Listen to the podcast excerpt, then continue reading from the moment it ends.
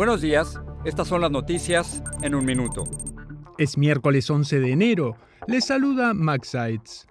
El gobernador Gavin Newsom advirtió que California debe prepararse para el devastador impacto de más lluvias, inundaciones y deslaves, ya que el servicio meteorológico pronostica nuevas tormentas a partir de este miércoles.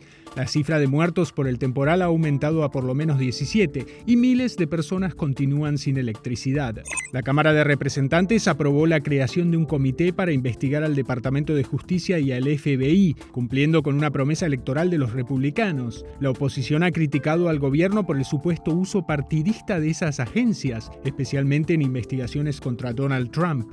Joe Biden, AMLO y Justin Trudeau acordaron este martes durante la cumbre de líderes de América del Norte trabajar juntos para gestionar la crisis migratoria y combatir la epidemia de fentanilo, aunque no hicieron anuncios concretos. Los vuelos en Estados Unidos se vieron afectados este miércoles por un fallo informático, según informó la Administración Federal de Aviación, que estaba trabajando para restaurar el sistema. Más información en nuestras redes sociales y univisionoticias.com.